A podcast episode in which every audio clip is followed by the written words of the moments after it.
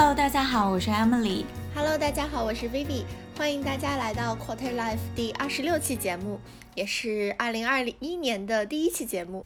对，这一期我们要聊什么呢？这一期的缘起是我在做新年规划的时候，涉及到一部分旅行的规划。就在规划这一年，我们可能怎么样安排周末啊、小长假啊，或者是自己的年假。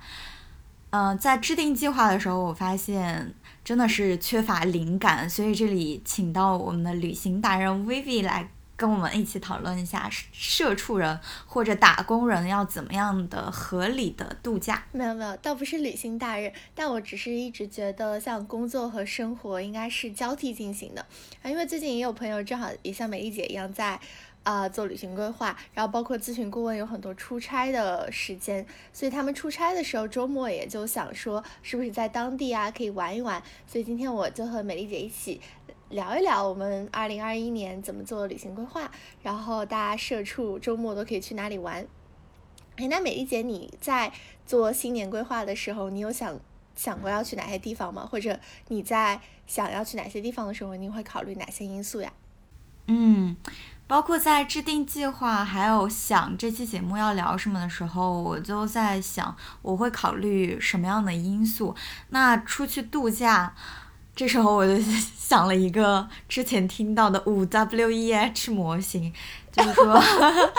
对你呃在什么时候去啊？去哪里？跟谁去？嗯，怎么去？还有一个什么？呃，呃，不管，反正就是对，对。对，反正就是这些问题。哇，那我觉得你你带什么东西？列一个 Excel。不列了，不列了。所以这一期呢，我们大概就是通过这样一个方式来跟大家分析一下，或者是跟大家讨论一下，怎么样利用这一年大大小小的假期来进行一个 work-life balance。那首先，我想。嗯，跟呃薇薇讲一下关于这个地点的问题，因为地点总归是最重要的。我们总是先确定一个目的地，然后才有后面的一系列的安排。那关于目的地呢，就可以跟时间结合起来。大家可以手头不管有多少的年假也好，但是手头总归是有周末的嘛。然后呃，周末也不一定总归都有，总归是会有一些小长假。呃，法定的假期，那这样的话，我们就根据这个时间的长短来进行目的地的一个匹配。那周末的话，微微关于周末的好去处，你有什么推荐吗？嗯，我我相信大家好多听友群可能在听了我们卖安利之后，就买了东航的周末随心飞，包括美丽姐也是今年二零二一东航随心飞的用户嘛。我觉得如果有随心飞的。小伙伴就可以考虑周末短途的去一个城市，就是在周六早上去，周日晚上回。嗯，这样的话，其实你能够比较快的打卡中国的各个城市，但对打工人来说，我觉得会有点累。然后，所以如果周末比较想要悠闲游的话，我觉得我我设想我在入职之后，可能就是会，嗯，周边自驾转一转，或者是就找个温泉店里面躺着。对，这听起来特别像我现在的心境，我的选择。还有一个就是之前有听友在群里讨论的，也是关于随心飞，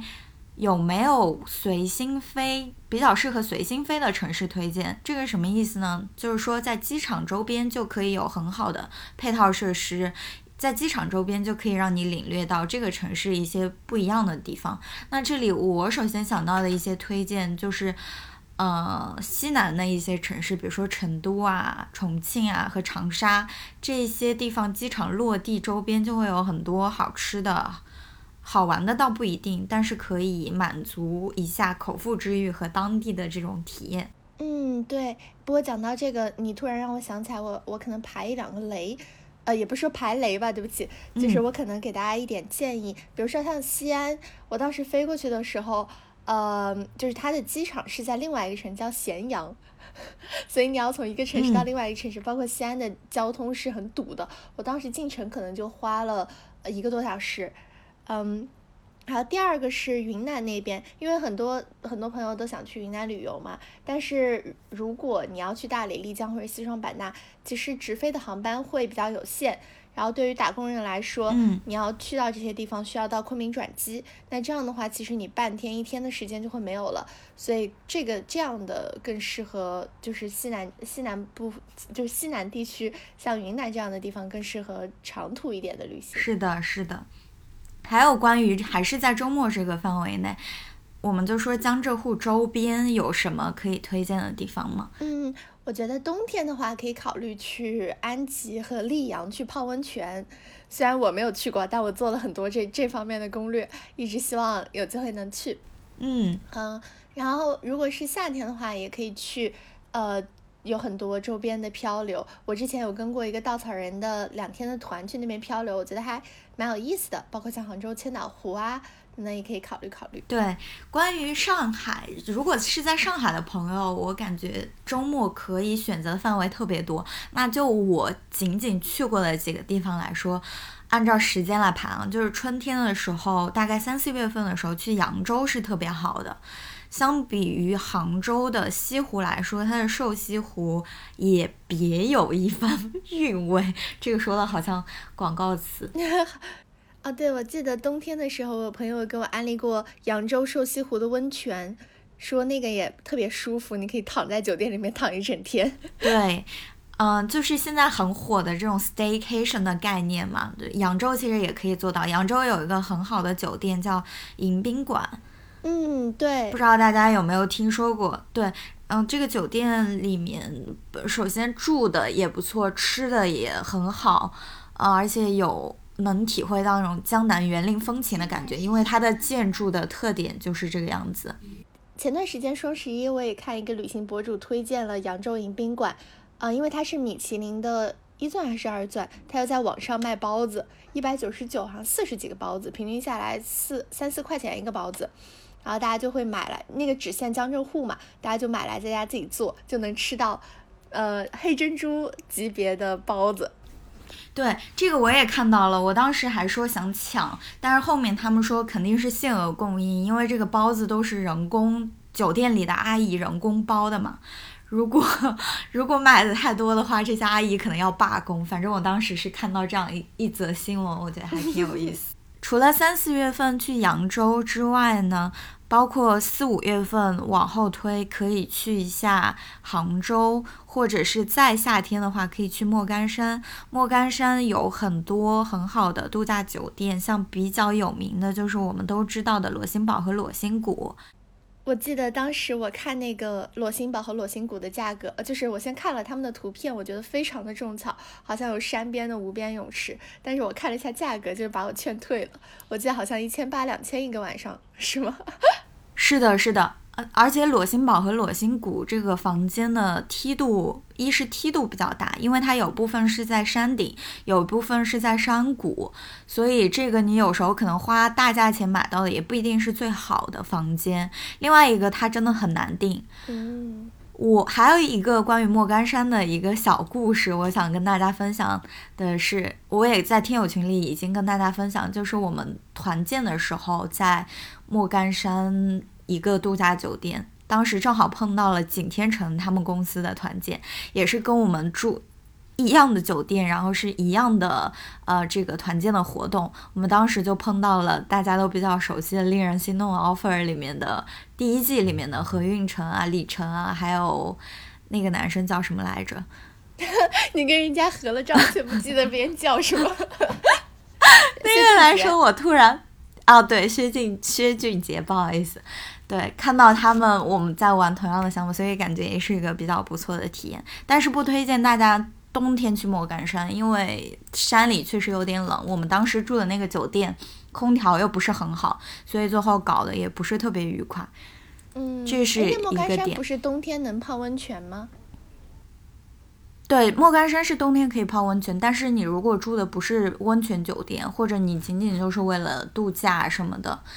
嗯，房间的空调不好，反正就我个人的体验是一个很痛苦的事情，因为山里会比市区里要冷个几度。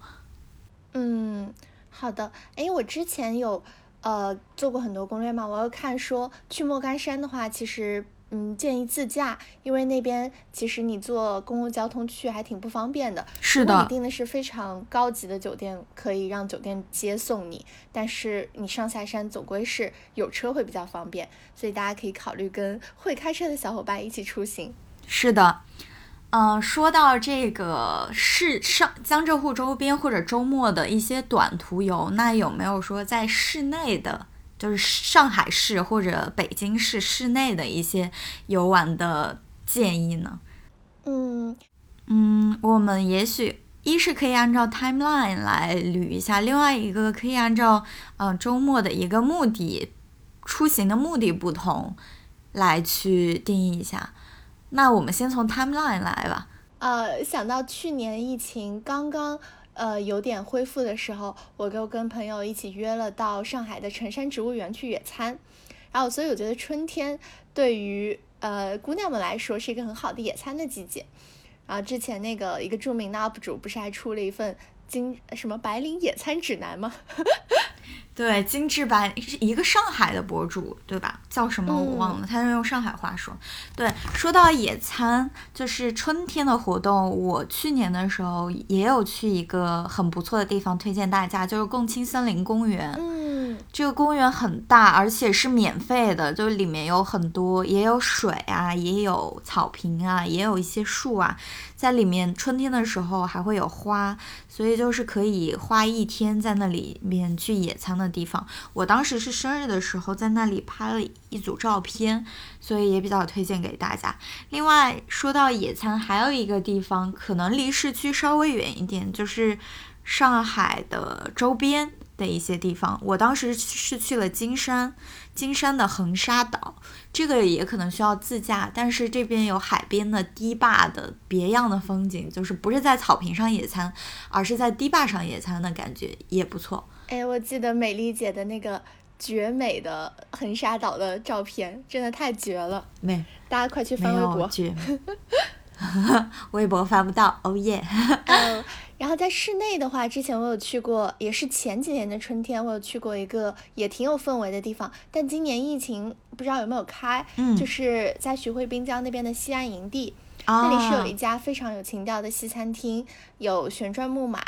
然后一般那附近有很多养柯基和养狗的人，在周末的时候，就阳光很好的时候，他们就会带着他们的狗，然后铺上野餐垫，在那个西安营地那块儿一起玩耍，我就觉得特别有生活氛围。就这边是野餐的，然后街对面可能有很多人在晨跑，呃，或者骑车或者打篮球，我觉得那种感觉真的特别舒服。嗯，希望疫情结束，今年春天有机会一起去。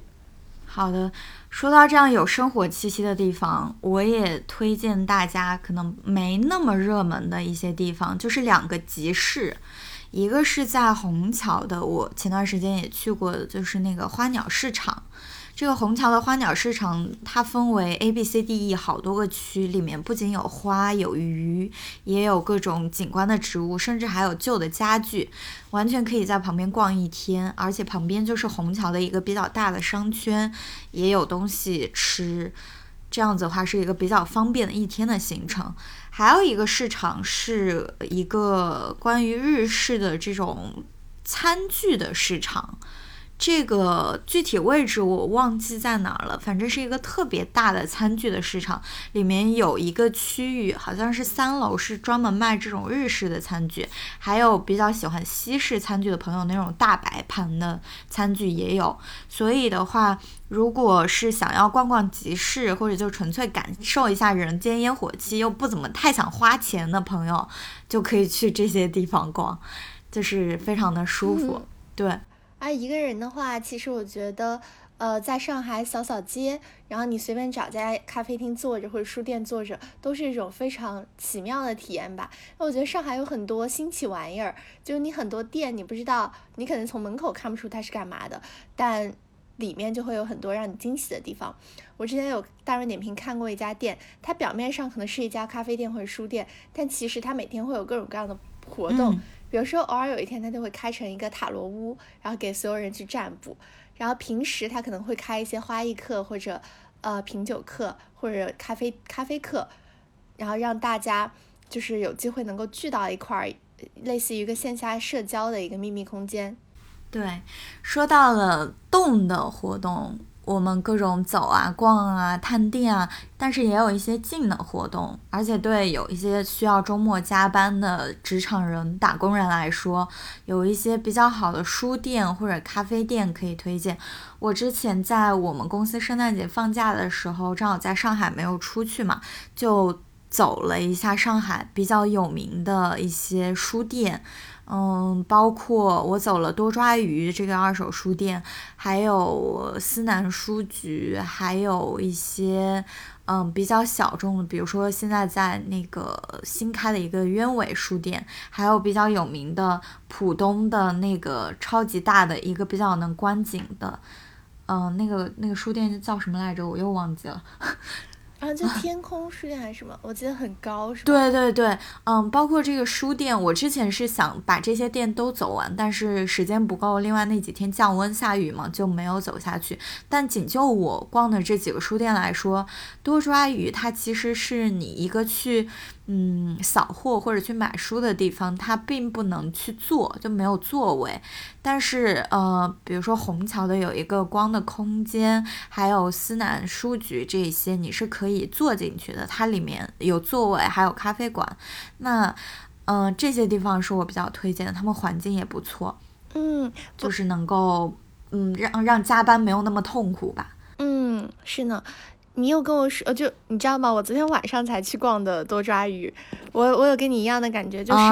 它那里就是适合去买东西，然后我而且买东西是真的便宜，大家也可以，就如果没有没有没有时间去线下逛，可以在线上下单，然后如果可以到线下的话，它线下嗯就很容易让你产生冲动购买的行为。但它的书的 SKU 不是那么多，对，因为它是只有几排书架，然后中间的那些其实更像是一个展览一样，把一些摄影的、美食的和一些日本文学的等等的书放在正中间，然后真正平时我们会看到的一些书就会在比较少的货架上，然后好的书都是要去碰运气的。对，在我理解，它就是一个跟书可能你没有一个特别强的目的，我要看什么书，然后随手逛逛，随手抓到一本这样的这样的一个性质，而且它更多的感觉像是一个概念店。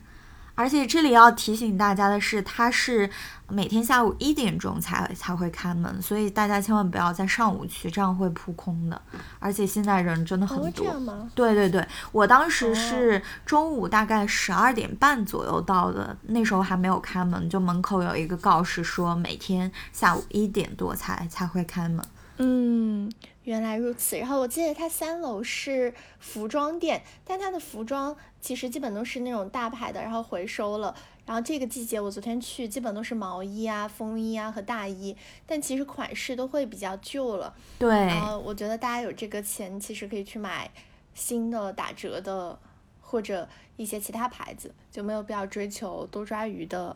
衣服，二手衣服。对，更多的是一个可以去逛逛的地方。嗯。那我们大概春，这算是春夏有讲完，夏天有讲吗？就是上海市内或者推荐的地方。嗯，然后如果讲到秋冬的话，我觉得大家一定会去的一个地方就是上海市内的那种大澡堂子。我最近不是频繁的跑东北，然后回来之后，大家就告诉我说，就是在上海的东北人，他们就说他们周末会去这样的澡堂子里面待着，就特别舒服。像上海新开了一家比较奢侈的，就比较高级点的，叫水果汤泉。哦，我有听说。之前我每年都会跟朋友去的，像什么汤连德啊，嗯，那些什么来着？极乐汤啊，对，极乐汤啊等等。嗯，就是特别适合一群朋友进去躺着，然后平时泡泡澡、打打牌、吃一吃。对，而且冬天我现在会比较推荐的是，如果大家乐意去跑得远一点，因为现在是草莓季嘛，就每每一年的这个时候，就大家可以去上海周边，比如说青浦啊，或者金山啊，或者也有城区比较近的一些地方去摘草莓，就是在那个大棚里，其实也很温暖，而且摘草莓你可以边摘边吃，最后还可以拎几筐回去，就会特别的快乐。哇，我之前今年夏天的时候我也有种草过，但还是碍于我没有开，我没有我没有车，对，会比较远，不是很方便。对，说到秋天，我真的，我个人认为啊，因为首先秋天是我最喜欢的季节，另外就是上海的秋天真的很美，尤其是在法租界的区域。我跟 Vivi 也在今年秋天去扫了一下，就武康路那边比较网红的一些街道，就是在这里随便走走，跟朋友聊聊天，就算什么也不干，也会觉得很开心、很放松。是的，就。呃呃，完完美的一天行程就是早上吃一顿 brunch，然后坐在街边看着大家呃走来走去，然后一起和姐妹带着带着相机或者带着胶片去扫街，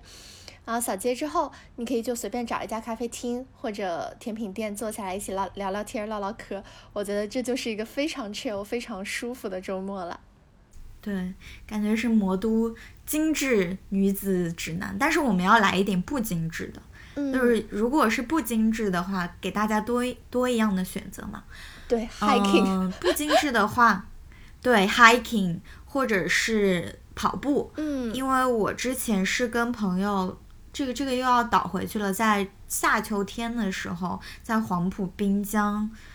是一个很好的跑步的地方，也是一个很好的跑步的天气。那黄浦滨江它是有那种骑车或和市民跑步的步道的，不管你什么时候去，我早上去过，晚上也去过，都会有很多看起来非常专业的人在那里跑，就是设备啊什么都很专业，也会有那种手机绑在胳膊上的，然后戴着一个帽子就特别健美的那些人在那里跑步。嗯，我会觉得这是一个很好的锻炼身体的方式吧。嗯，是呢。然后之前我记得美丽姐有给我推荐一个公众号，就是户外的一个公众号。然后他每周都会发布很多到杭杭，就是浙发布很多到浙江和杭 那另外一个叫什么江浙沪江，对不起，发布很多江浙沪对，发布很多江浙沪周边的一些 hiking 的活动，基本都是一到两日的。我之前参加过一个稻草人的去武功山的活动，那个感觉它是算轻徒步，但因为当时需要爬高上低，而且那天是在春天，一个阴天，其实人还是挺多的，但是就爬起来会比较冷。当时我们上到顶上以后，那天大降温，那里也没有没有空调，所以就非常非常寒冷，然后呃非常非常寒冷。呃，包括那里其实山顶有很多虫子。我们当时我跟一个北方的朋友去，他从来没有见过蟑螂，我他我们就满屋的打蟑螂，你知道吗？天呐，我我倒是听过有很多在武功山徒步的朋友，因为武功山是一个经典的这个徒步的线路嘛。嗯。不管是什么人跟我说，他们无一例外全都提到了虫子。看样，如果大家想去武功山的话，要做好这个准备。是的。然后，但其实武功山山顶还挺好玩，那里有一片滑草的地，滑草的坡，你可以。就坐到一个小车身上，噗噗噗滑下去，然后再拎着那个坡爬上去，也是一种别样的徒步。噗噗噗，好可爱！还有滑沙，其实也是一个选择。对，但不过扯远了。我们室内的话，好像能玩的也就这么多。呃，我们这里面其实没有提到一些很多关跟兴趣有关的，比如说呃做手工啊，或者是。做烘焙啊，或者是就是运动啊、射箭啊、保龄球啊这些东西，我们都没有提，因为感觉这些大家平常也会比较容易能想得到，所以我们这里只跟大家提供一些可能稍微新奇一点的体验。嗯，然后还有，其实如果是跟朋友们一起玩的话，可以呃玩一玩剧本杀，对，密室和剧本杀，就上海的密室和剧本杀近几年已经发发展的比较发达了。嗯，然后我之前。你知道吗？我去年可能四五月份就想写一份上海周边的剧本杀测评，然后但我写到今年了，二零二一年了，我还没有发出来。二零二一年，现在有有听友一起跟我一起监督你了，你今年必须把它整出来，是你的第一第一项事项，代办事项。因为我每次想要就是发出去或者想要截稿的时候，我总是约了下一场剧本杀，就总想把它写的大而全，就。哎，就一直可能是给自己的懒惰找一个理由。你可以分为上下篇，或者是第一季，后面还会再有更新。然后这里简单跟大家介绍一下吧，就是如果跟朋友一起的话，密室的剧本杀分为很多种嘛，一种是纯的剧本杀，那可能就有桌面本和沉浸式的。就桌面本的话，就是大概一百块钱以内，大家就坐到一个屋子里面，拿着手机或者拿着本，拿着那个纸质的本子一起解谜。然后如果是换沉浸式的话，你可能就又分为两种吧，一种是你你们是换了装，然后拿着本子玩儿，然后有实景，你可以进去里面搜证。然后第二种是类似于明星大侦探一样，你你作为一个具体的角色，然后随着时间的流逝，你可能有不同的。呃，任务或者发发现，然后并且那个是这种明星大侦探是，它是会有一个侦探的角色带着大家进行几轮投票的，所以是会整个游戏会被分成几段儿，不会导致你如果解不出来就会长达三四个小时的时间会比较无聊，所以大家可以都都玩一玩试一试吧。然后除了这样的剧本杀，还有一种就是沉浸式的体验。比如说像之前零零七这种话剧也算，零零七和 Sleep No More，还有另外一种就是，嗯，像看电影一样，带着你所有人进到一个鬼屋或者进到一个场地里面，让你看这里发生过的所有事情，但你不用进行解谜，就是一种沉浸式的体验，特别适合朋友们被吓一下。对，听你一说，我发现我对剧本杀的理解真的好狭窄，没有想到 Sleep No More 也算剧本杀吗？呃，它它算作沉浸式体验，对，就是反正都是一种吃喝玩乐的方式，只是比看，只是比看剧可能体验感更深一点，特别一点，嗯，贵一点，对，那对是，那我们讲完了一些短途的或者室内的旅行，那我们来讲一讲稍微长一点的旅行的路线吧。那像我首先抛砖引玉一下，就我跟 Vivi 去年去了一趟贡嘎嘛，这个贡嘎其实是游侠客和甘孜旅游局一起办的一个踩线的活动。这条线之前没有人走过，这条线在我们走之后才会被开发出来，作为一条成熟的旅游线路供大家选择。我是觉得这是我去年参加的最有意义的一项旅行活动吧。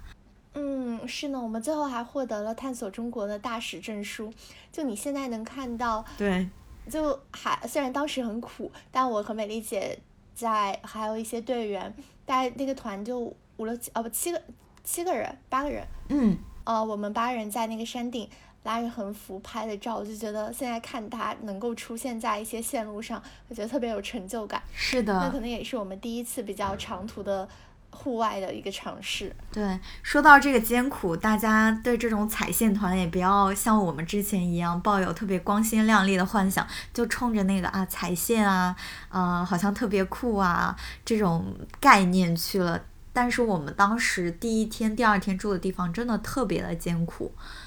就是像那种旱厕大通铺，而且是要踩着泥地上下坡，还要坐着那种摩托车，就人力的摩托车嘛，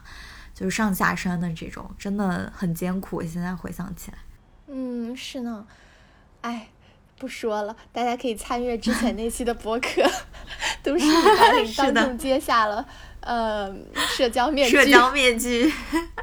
是的。那除了这个长线，Vivi 今年应该也走了很多长线，你有没有什么推荐的长线给大家？嗯，我觉得国内长线游的话，呃，因为我没有去西藏，但是我去了新疆和西北，还有东北，也走了一圈。我觉得大家如果想观自然风光的话，首选新疆，因为我是先去的西北，再去的新疆，我就会觉得同样一种地貌，你放在西北是。一群人围着一座山看，但你到新疆以后是一群山围着你一个人看，就那种感觉是很不一样的。嗯，然后在新疆你能够一次性，就是南疆北疆都是完全不一样的风格。你南疆的话可以，我是秋天去的，你可以看到胡杨林，然后可以看到雪山，然后可以看到星空，就什么样的呃景色你都能看到。然后北疆的话也是特别有欧洲的那种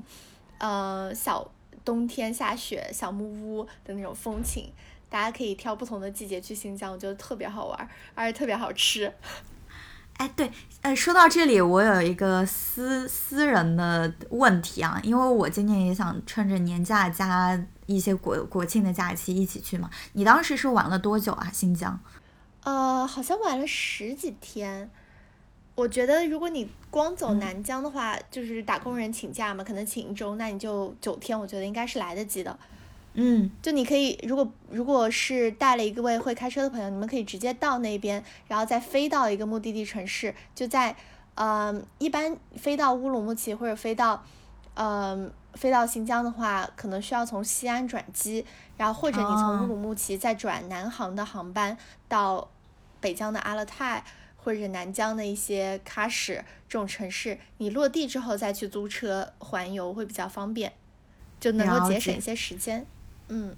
嗯，因为现在在呃国内的话，长线也就这么几条线嘛。第一个是往北走，第二个是往西走，然后要么就是往南走，西南走。那我个人其实也是觉得新疆的景色是最美的，因为我在做旅行攻略的时候发现，它一年四季或南疆北疆总会有一些不一样的，就是值得看的东西。嗯，而且那边，因为你想，它占了中国，不好意思，我不是学文，它就占了中国三分之一还是四分之一的领土，是吗？我也我虽然是学文的，但我也不记得了。嗯，就就很大嘛，你能够看到各种各样的景色。嗯，因为我之前也有想过去西藏，但西藏的话其实比较美的就是林芝啊、阿里这些地方，你需要，而且你需要克服高原反应，可能会对很多朋友不是那么习惯。对。但美美好美肯定还是美的，但是你想在新疆的下半部分，就是到边境那边，其实就能看到西藏一样的景色了。然后你再往北，其实你就能看到西北一样的景色了，嗯对吧？所以微微 性价比比较强推新疆，我今年会去的，只希望疫情能够嗯控制住。对，那说到长线呢，我我。走过的我走过的长线不太多，我走过的西南就是也就偏西藏那边的长线比较多，一个是刚才说的贡嘎，另外一个是我之前去的稻城亚丁嘛。嗯，其实跟贡嘎的景色不一样的地方在于，稻城亚丁你是需要去爬那座山的，你需要去徒步走到那个海拔五千多米的地方，能够看到上面特别美的风景。我记忆特别深刻，它上面是有两个高山湖，一个是牛奶海，一个是五色海。那个牛奶海真的就在山上一片超级巨大的湖泊，是那种。嗯，奶奶的蓝色就是像它的名字一样，那种 baby blue，牛奶。对，就是当你就是气喘吁吁走一步，因为高原反应，气喘吁吁走到上去，你看这个海的时候，那种那种快乐跟兴奋的感觉是特别持久，就特别的有冲击力的。然后再往上走，因为五色海它的海拔会更高一点。如果有余力的朋友，可以走到那个五色海的地方，就看到那个五色海真的是五色的感觉，因为它水下有很多那种石头，就是在阳光的映照下波光粼粼的感觉，就是有那种五光十色的样子。所以我是感觉稻城亚丁，如果大家身体上可以扛得住的话，也是推荐大家去的。嗯，哎，那稻城亚丁，你刚刚说那种。呃，像五色海或景色跟九寨沟那种是一样的吗？还是会更偏向于西藏那边的海的样子？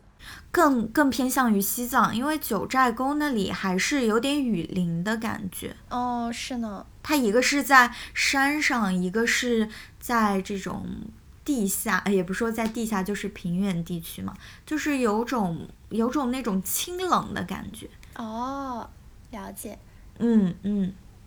哎，那如果讲到再再给大家过一下，简短的过一下西北吧。我觉得去西北旅行的话，大概可能就分两种吧。一种是你顺时针的，就从青海到甘肃这么绕回来；一种是逆时针的，你直接先去张掖或者敦煌那边，然后最后再绕回茶卡盐湖。嗯，呃，我觉得一路上，嗯，被大家吹的比较神，但是比较不值得去的地方就是茶卡盐湖。那里其实虽然说是天空之镜，但是拍出来全都是非常灰的颜色，肉眼看也也能看到各种红红绿绿、黄黄呃的衣服的人站在那个海里面，就感觉观感不是那么好。嗯，但我觉得中途我们去到的像，呃，有人探索出了很多青海湖的小众的机位和景点，然后或者是像东台吉乃尔湖那边，其实景色是更不错的。我我们当时就比较后悔，花了很多时间在茶卡盐湖，因为那是我们的第一站。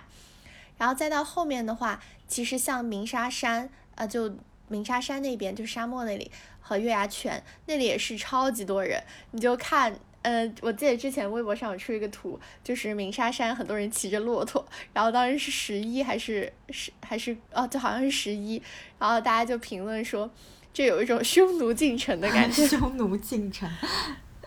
你记不记得那张图？对，我记得我发到拯救赵四。哦哦，对，我看到了，是的，是的，那张图太壮观了。因为今年疫情，大家真的没地方去了，就只能在国内的这些西北真的目的地，热门目的地。是的，嗯，那说到这儿，我们其实对整个国内地区的周末游啊、短途游啊，或者更长线的一些旅游做了大概的。一个基于我们经验的一个推荐，那这一部分是包括目的地跟时间吗？那下一部分就是说我们跟谁去或者怎么样去安排我们的旅行规划的问题。嗯，我觉得如果是跟朋友的话，其实大家就可以用一些比较协可以协作的软件，像石墨。像那个 Notion 一起去做旅行规划，比如说大家把想去的地方都列出来，然后这个地方的交通是怎么样，住宿情况怎么样，嗯，然后有什么比较好吃的旅行推荐，我觉得大家一起做攻略是件特别幸福的事情。是的，之前我也是跟呃一群做咨询的朋友去的西北嘛。我们当时就抓着那个司机，每天晚上给他打扣，然后就像就像问专家一样，问他说从这里到这里要多久，然后巴拉巴拉就让他给给我们推荐嘛，然后他就觉得 就觉得特别好玩儿，他觉得从来没有遇到过你们这群生物是吗？咨询顾问是什么物种？我们当时问的问的非常激情。呃，激情昂扬，结果到了那以后，就所有人都佛掉了，就跟师傅说，我们今天就想在酒店躺着。是的，做规划的时候就像我们每年做计划一样。对，满腔热血，然后结果到了之后就躺着。嗯，啊，包括如果对于情侣出游，美丽姐有没有什么好的建议呢？嗯，情侣出游，我我会觉得比较好的办法，就是因为只有两个人嘛，然后这时候你们俩就可以坐在一起，去打开一个 Excel，或者打开一个什么 东西，呃，就在这里面，我的前提是在你的旅行目的地已经确定的情况，跟旅行时长已已经确定的情况，你就可以每一天。嗯，每一天的交通，每一天要去哪里，这个嗯，每一天的预算，包括每一天要吃什么，住在哪里，这样大概几个框，就可以把这整个行程安排的特别好，然后最后也会有一个整体的预算出来，就会比较清楚。嗯，你们在这一段时间到底要干什么？那另外的时候，如果有时候要走长线的话，哈，可能两个人会比较无聊的时候，就可以有 double date 或者 triple date。这样的情况，因为有时候走长线的话，我感觉还是人多一点会比较好。嗯，那涉及到找小伙伴的话，也是一个特别令人头大的问题，因为工作了之后，很多人的时间不是那么的自由，很多人的假凑不到一起。那这时候，关于组队，有没有什么小的 tips？啊，这我真的深有体会。不过，不过我补充一点，之前美丽姐说的，如果是情侣出游，我觉得，嗯，也是为爱情或者为旅行中添加一点小惊喜的呃 tips 吧。就大家可以到当地体验一些很不一样的，比如说像 L B N B 上经常会有一些当地活动，你们就可以一起去那儿看有没有什么比较特色的，你们可以一起去学，一起去做。然后或者是我们学习一下韩趴的恋爱小技巧，给对方每天准备一个小惊喜或者小礼物。韩趴又又被 Q，韩趴这个技巧已经被 Q 了很多次了。对，可以的。对，以后我就到每我准备这次，嗯，你说。我说我准备这一次就践行一下你刚刚提的两个建议。对，之前我以为 Airbnb 只是一个订房间的地方，没有想到它还可以去看当地的活动。嗯，我经常参加 Airbnb 上的活动，其实也就是你问我说今年一年。呃，一个人就真的发现大家时间很难凑起来嘛，我就后来都是一个人玩。我一个人玩的时候，很多时候会在 L B N B 上找活动，然后参加那个活动就能遇到很多有趣的人。嗯，它上面的活动可能分为几种，一种是摄影的，就是帮你旅拍，我有参加过那种，一般是拼场，一个摄影师可能帮你们边走边拍，像导游一样，嗯还会比较自然。然后第二种呢是会带你进行一些当地文化的体验，比如说像带你呃扎染，带你做茶艺，带你做一些手工的制品或者油画、皮影戏等等。啊，嗯，这是一种。然后第嗯三种肯定就像带你出去 hiking，找一些他们比较小众的徒步线路。然后还有一种是什么来着？哦，还有一种是，嗯，就为打工人必备吧。比如说下班后，他会带你一起去探各种小酒馆。当时我记得是去重庆还是去广州，就是有那种 Airbnb 上体验说带你打卡，呃，这这一条街著名的酒馆，因为他他好像跟那边的酒馆老板都很熟，然后对那边都非常理解。他到每到一家酒酒吧就给你点一个特色的酒，然后带你们一起认识新朋友，一起嗨。我觉得这也是一种非常好的体验，但我没有去过。啊，嗯听起来好棒啊！嗯啊，说到这种类似于体验式的，我还想插一句，就是稻草人它里面也有。稻草人的话，它会有探索城市的活动，但是目前比较局限，只限于上海市。它会有一些，比如说 City Walk 呀，或者有一些释放你的热情，比如说戏剧体验啊，或者是尊巴啊，各种舞的体验啊，或者是乐器的体验啊，就是这种也不需要花很多钱，大概几十块钱吧，就可以跟一群很专业或者是很有意思的人一起去度过一天或者一个下午，这样嗯，也很推荐。是呢。我之前参加过稻草人，他在刚开这个 City Work 的时候，我就有参加过，嗯但当时我觉得那个活动会，嗯，有一点像呃旅行团，就是他大晚上的带哦你去各种地方，拿一个地图打卡，呃，那个会比较无聊一点，大家可以体验它的一些新奇体验。我当时也参加了他们一个特别活动，叫做城市大富翁。他会给你发一张地图，嗯你们所有人分成很多队，需要定点的去各种地方找人接头，然后拿拿各种任务道具，最后大家比谁比比谁的钱多。诶，这个有意思诶。嗯，但是的现在疫情他应该没有嗯做了。哎，希望疫情能快点过去，然后我们这一期节目就可以出个海外版本。哇，是的，期待了。我们刚刚其实讲了一些，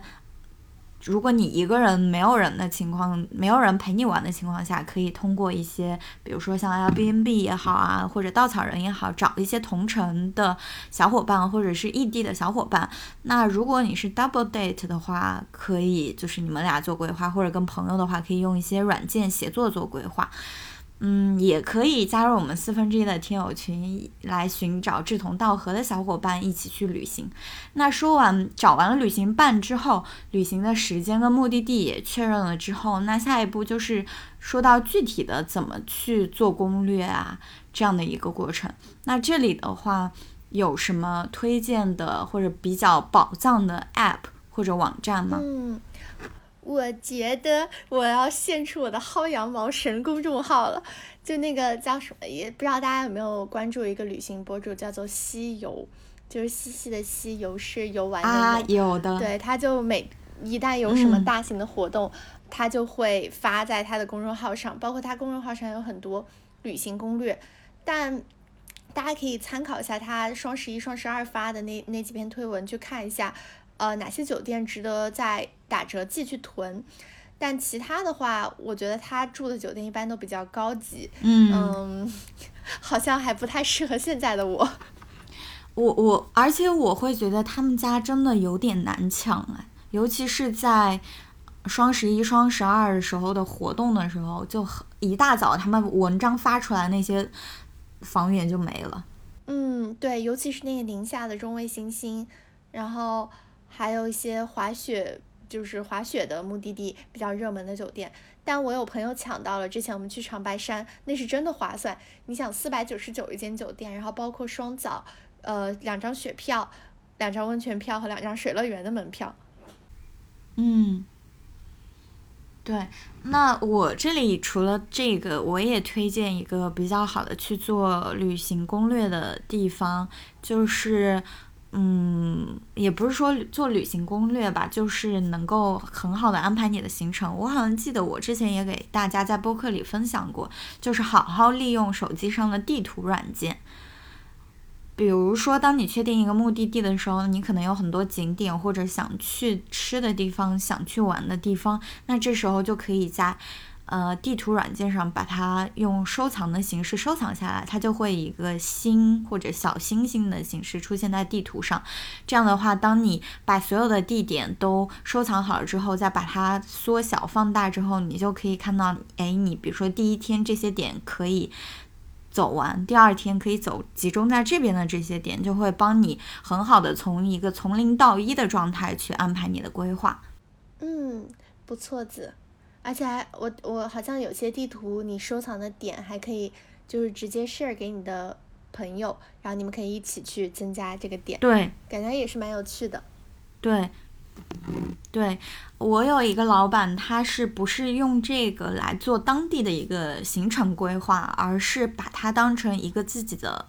嗯，打卡的形式就是他会呃打卡中国各大城市最热门的商圈，然后他就会把这些商圈他打卡过的地方收藏起来。这样的话，当他把这个地图打开的时候，就会有一种养成式的快感啊！我已经走过这些地方，这些地方特别不错，它的星星越集越多的这种快感，嗯，有种集邮的感觉，对。不过讲了那么多，我记得我昨天在想要为下一趟旅行，就是购买一些物资的时候，我正好听到你们上一期播客讲的，就如果你把一百块钱存下来，那可能它的价值不只是一百块，是一百二十块。所以我很想，这个点特别触动到我，因为我一直是一个嗯偏向于及时行乐的人，但我听到你们这个这一期讲了之后，我就开始反思，我是应该提前做规划。嗯，就是比较保守，还是应该及时行乐？就想跟美丽姐探讨一下这个问题。嗯，嗯，我我个人是觉得及时行乐跟保守或者做规划，它并不是一个矛盾的东西，没有必要把它对立起来。因为当有一份非常详尽可执行的规划之后，嗯，是我自己在掌控我的生活，而不是我随时随地脑子里冒出来的一个不知道从哪里来的需求，推着我的生活往前走。嗯，我必须得承认，我之前是这种被各种各种需求或者被生活里的各种各样的想要推着走的人。之前有一个朋友给我起个外号，说我是四要小姐。什么叫四要小姐呢？就是说。既要也要还要，然后必须是马上要，嗯，就好比就拿旅行的这个语境来说，我可能既想要去，嗯，周边的温泉酒店，我又想要去一个远程的线路，嗯，我还想要去，嗯，国外，嗯，而且我很想要他们在，比如说二零二一年全部都实现，那这样的话。就是有很多欲求不满的地方，但是这些东西，当你把它安排在一个比较详尽的规划里，比如说我今年我就实现两个，我把它的预算从哪里来，我在什么时间把它实现做好了之后，你会清楚的知道我的生活是怎么样被清晰的掌控的。就是这种掌控的感觉，我现在越来越发现，这种对生活的掌控感能给我带来更多的快乐，而不是一一项需求被满足时候的那种快感。因为我知道，我今年可以去这两个地方，我明年可以去那另外两个地方。我与此同时，我的预算又是在我的掌控之内，我的生活质量又不会下降。那我这样的话，每一步都走得非常稳，而不是说。嗯，之前的那种状态就是我既要又要还想要马上要的时候，那种就整天感觉生活好像不是特别的满意。我怎么还有那么多东西想要做的东西不能够完全被满足？所以我现在是处在这样的一个慢慢的过渡的阶段。但不可否认的是，我有时候还是会就是有很多的需求，但是这时候我就会尽量的把它拉到我的规划里来，就是说我怎么样把它在我。更长的一个时间规划里，把它给一个一个的去实现。嗯，这是我的一个看法。对，其实美丽姐就是在比较原来很随机的生活中抓出一些规律性，然后你去延迟满足，然后去把，去把去把所有的激情、激和激情和热情集中在现在现有阶段的这个旅程上。因为我我不知道美丽姐会不会有一样的想法，嗯我感觉随着我们长大，或者说脱离了学校，进入到工工作社畜人的一个情境下，我觉得我们的快乐的阈值就变就变高了，就不会像以前你出出行一趟坐一次飞机，你特别的期待，可能前一天晚上都会睡不着觉，然后现在你飞多了，你会觉得哦，那就很。就真的非常平常了，你你拿着箱子，你出门，你到机场就是一个非常再普通不过的事情。嗯，就我不知道是不是我们的嗯，就是情绪变得比较更趋于平稳，然后对快乐的要求更高了。嗯，我会觉得不是我们对快乐的要求更多了，是我们嗯越来越的习惯的去接受了一些事情，就是有一些东西在我们看来并没有那么珍贵了。嗯这是什么意思？就好像是，就像你比如说坐飞机的例子，以前坐飞机或者出游对大学生来说是一个比较可能一年也就这么一两次的一个经历，有可能是你回家，有可能是仅有的一次旅行。那现在的话，这些东西变得唾手可得了之后，你就会把它认为它是一个稀松平常的事情。这样的话，嗯，它给你带来的边际的效应就边际的快乐的效应就会递减。但是你怎么样把这个快乐重新建立起来呢？就是我现在认为，就是有一个嗯比较清楚的规划。因为如果没有一个清楚的规划，你随便，比如说我今天想吃一个很贵的东西，我就花钱去买了，买的吃完那一刻很开心，但是吃完了之后我。或者买完了一个很贵的东西之后，我又会陷入说，嗯、我这个钱被花掉了，嗯，我可能后面要有花呗啊或者什么的这种这种痛苦中去。当你知道，比如说这一年我可能会有两次大的旅行，你旅游规划做好了，你就会很期待这个东西，那这个快乐就变得没有那么唾手可得了。你把它从一个可能平常你咬咬牙花花钱就能够得到的东西，变成了你需要积攒蓄一些力你才会去实现的东西。这样的话，我会认为这个快乐的阈值就会降低一些。嗯，是。不过刚刚你讲的，我会感觉我现在的一个心理是，我我想要在生活中找更多的激情，所以我是会在现阶段去及时行乐，因为还没有到说三三十岁需要去考虑结婚、需要去考虑家庭的一个日子，就还没有是那么多的柴米油盐需要考虑，那我就会嗯在现阶段尽量的去 满足自己的需求。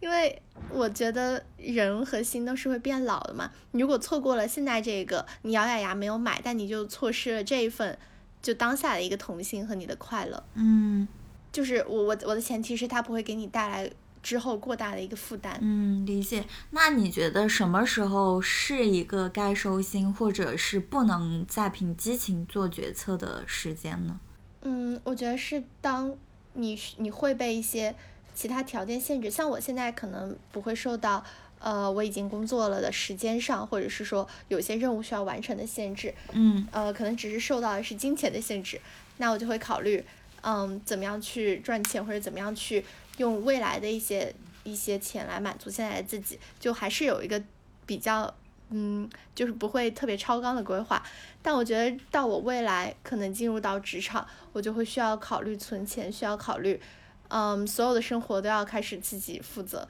然后自己规划自己周末的行程。我觉得那时候我可能就会收收心，但我一直会觉得，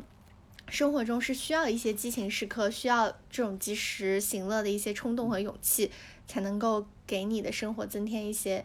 嗯，就比较有趣的时刻吧。如果所有事情都活在计划里，嗯，我可能不是不是特别适合我这种性格。嗯，对。这时候我们俩就会有一点点不一样的观点，但是我也不是说所有的东西都在计划里，肯定会有一些嗯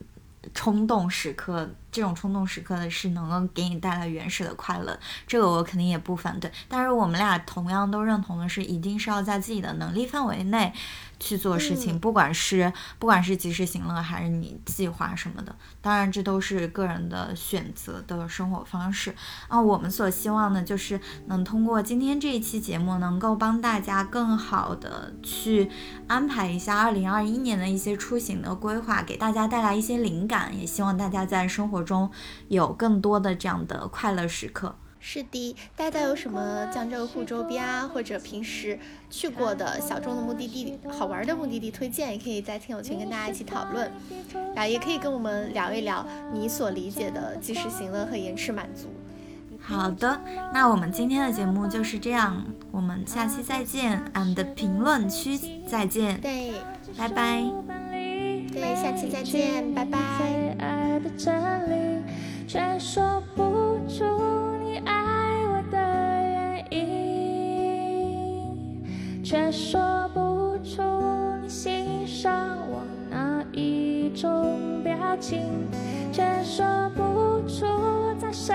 么场合曾让你动心，说不出离开的原。